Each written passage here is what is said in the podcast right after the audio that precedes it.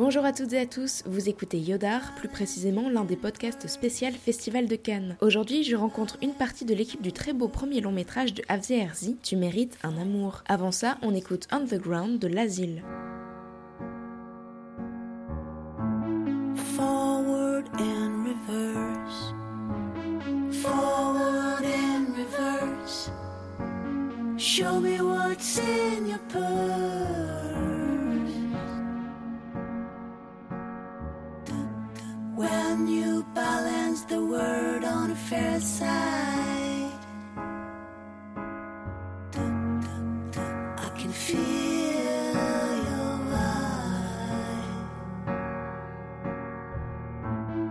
Hemispheres are upside down, turning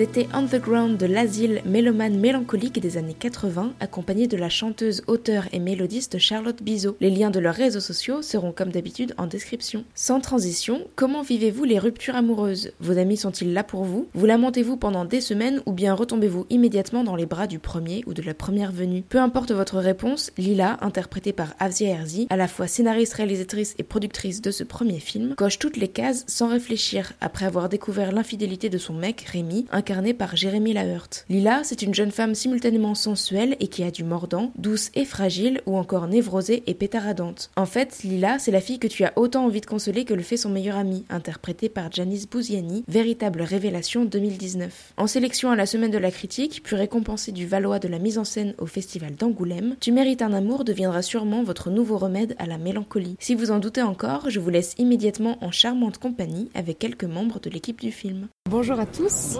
Est-ce que, première question, Avia, tu peux pitcher le, le film? Donc alors, euh, Tu mérites un amour raconte l'histoire de Lila, une jeune femme qui euh, est en pleine euh, séparation avec son petit ami, et, euh, qu'elle découvre un beau matin chez euh, son ex. Et euh, à partir de, de ce moment-là, va, voilà, il va y avoir euh, plein d'événements autour de ça. Alors, au casting, on retrouve à la fois des visages kéchichiens, dont le tien, mais aussi celui de Jérémy Lahert. Un visage aussi qu'on a connu dans La prière de Cédric Kahn, qui est le tien, Anthony Vajon. Et puis, vous deux, Myriam et Janice, vous avez pu tourner dans les films de Sylvie Verde, qui fait aussi partie du casting. Est-ce que vous pouvez vous présenter tour à tour et parler de vos personnages? Alors moi je m'appelle Myriam Djeldjeli et j'interprète le rôle de l'ex de Rémi, du coup euh, qui va interférer dans la relation de Lila et Rémi. Du coup, euh, moi je suis Anthony Bajon et euh, je joue le rôle de Charlie, qui est le personnage un peu en périphérie de tous les personnages masculins, parce que parce que c'est le seul qui cherche une relation platonique avec le, le personnage de Lila. Et je suis Janice Bouziani et j'interprète le rôle de Ali qui est le meilleur ami mais un petit peu petit frère aussi du rôle de Lila qui est interprété par Afsia et qui est un peu la lumière dans toute l'obscurité dans laquelle elle vit durant le film et qui essaie de l'amener à une certaine résilience à travers son humour, à travers tout, euh, toute sa gouaille. Voilà. Afsia, est-ce que tu peux euh, parler de ce choix de casting? Est-ce que tu avais écrit les rôles pour eux ou non?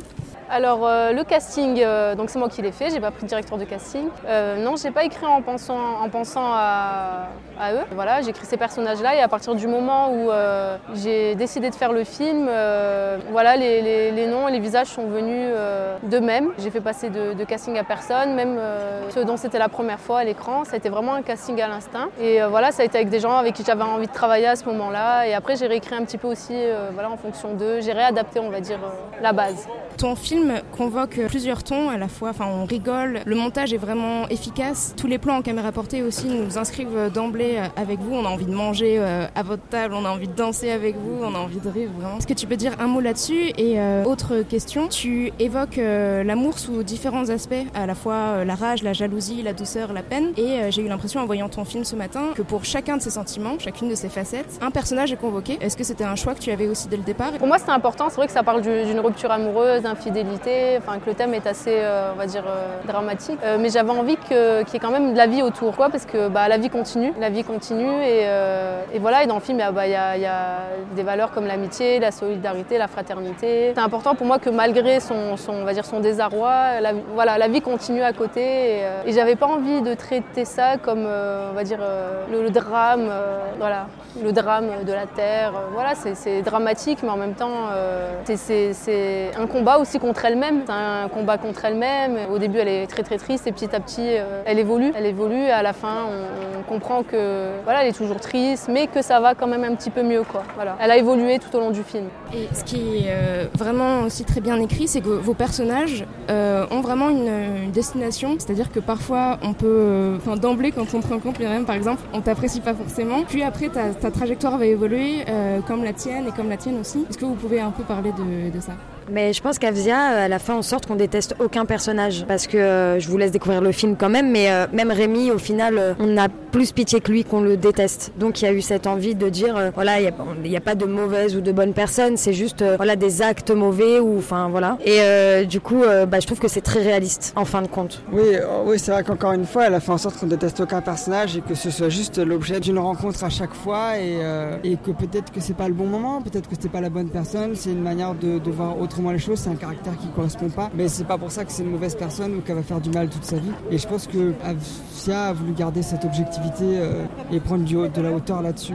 Ouais, en ce qui concerne l'évolution des personnages, bah, je pense qu'elle l'a retranscrit comme dans la vraie vie. Les relations qu'on a avec une personne, elles sont jamais figées, elles évoluent. Et c'est ce qu'elle a réussi à dépeindre dans le film. Et donc voilà, et oui, et quand on voit à la fin que Rémi veut revenir, ça nous explique aussi qu'il n'y a pas forcément, comme disait Myriam, de mauvaises personnes. Il y a juste parfois des mauvais timings. Et que quand elle, elle était prête, lui, il n'était pas apte à lui offrir ce qu'elle voulait. Et quand lui a été prêt, elle, elle était déjà passée à autre chose parce qu'elle avait vécu certaines choses et qu'elle était une femme différente entre le début du film et la fin du film. Et donc voilà, c'est tout est une, question de timing en fait dans la vie et je trouve qu'elle l'explique tellement bien, qu'elle exprime tellement d'une manière poétique et forte et, sensible, mais qui lui ressemble aussi de toute façon dans, sa manière de voir les choses dans la vie et tout. Et donc voilà. Et je voulais pas aussi qu'on juge les personnages, voilà, parce que dans la vie personne n'est parfait, voilà, et comme le personnage de Lila, euh, voilà, elle reproche des choses à Rémi, mais en même temps elle continue sa vie, elle fait des rencontres, euh, voilà, euh, elle rencontre d'autres garçons, donc euh, je voulais pas qu'on les juge parce que pour moi il n'y a pas de bon ou de méchant, et, euh, même euh, ce que, disait Myriam, même le personnage de Rémi, je voulais pas qu'on le déteste. C'est un, voilà, un garçon, on va dire, euh, il est perdu et je pense qu'il est le premier malheureux de, ce qu'il est en fait et de sa situation.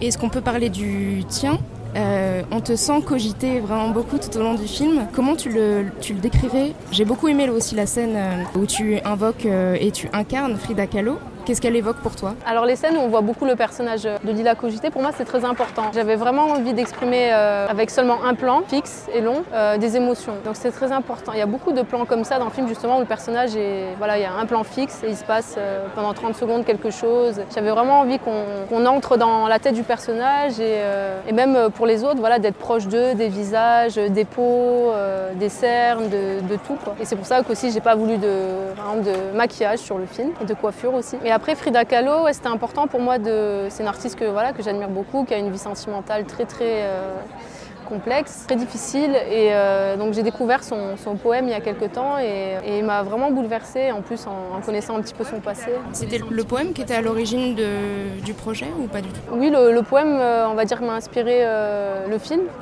Pourquoi? Parce que je me suis dit, bah, tiens, même à l'époque de Frida Kahlo, à travers ce poème, on comprend que voilà, l'amour est compliqué depuis la nuit des temps. Donc, euh, en, le partageant un petit peu autour de moi, j'ai vu euh, l'émotion qui suscitait. Et c'était important pour moi de, de, voilà, de, le, partager, le partager euh, dans ce film. Parce que je savais même pas aussi qu'elle écrivait des poèmes. Et euh, je l'ai vraiment trouvé, enfin, pour moi, c'est un poème vraiment magnifique et très peu connu. C'est un film qui a été fait en très peu de temps. Tu as différents rôles. Alors c'est pas le premier film que tu fais. Tu as déjà deux courts métrages à ton actif. La En 2010 et Bonne Mère en 2017. Bonne Mère, c'est euh, Un an, bonne... Un an bonne mère, en fait, c'est un, un projet de long métrage pour lequel j'avais des financements, mais pas assez pour euh, le continuer, en fait. Donc c'est voilà, ça va être, j'espère, le second. euh. Mais en tout cas, ta boîte de prod s'appelle Les films de la bonne mère. J'ai l'impression que tu as eu un peu ce rôle de bonne mère sur le tournage. Est-ce que je dis vrai ou pas? Euh, C'est c'est ce qu'elle est vraiment dans la vie. Et c'est ce qui fait qu'on est hyper content pour cette sélection, euh, d'abord canoise et puis, euh, et puis euh, au Festival d'Angoulême aussi, c'est parce que Afsa est vraiment très humaine. Et au-delà du talent qu'elle a, euh, artistiquement parlant, c'est surtout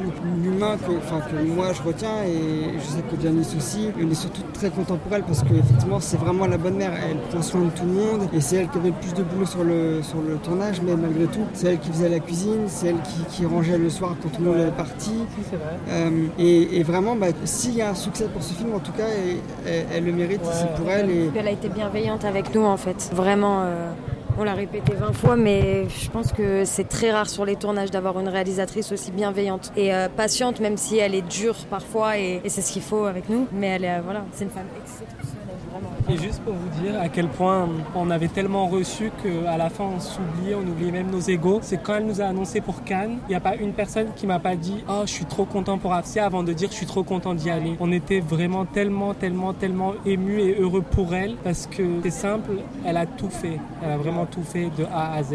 non, mais c'est vrai. aidée, hein. Non, mais non, c'est vrai. Non, mais je veux dire, mais t'as porté tout ça, même si tu veux pas. Non, mais on est obligé quand on est, euh, on va dire. euh, Mais non, mais parce que tout le monde ne le fait pas. Oui, mais quand on est porteur, c'est quand c'est une passion et un, un- un projet qui nous tient à cœur. De toute façon, dans la vie, on n'est jamais mieux. Mais parce que toi, que parce par que toi, que parce que toi, c'est ta nature. Obligé. Parce que toi, c'est ta nature. Si c'est ton projet, t'es obligé de te battre. Si c'est une passion. euh, Mais après, oui, on peut pas faire un tout tout seul, mais. euh, en oui, tout non, cas, vraiment.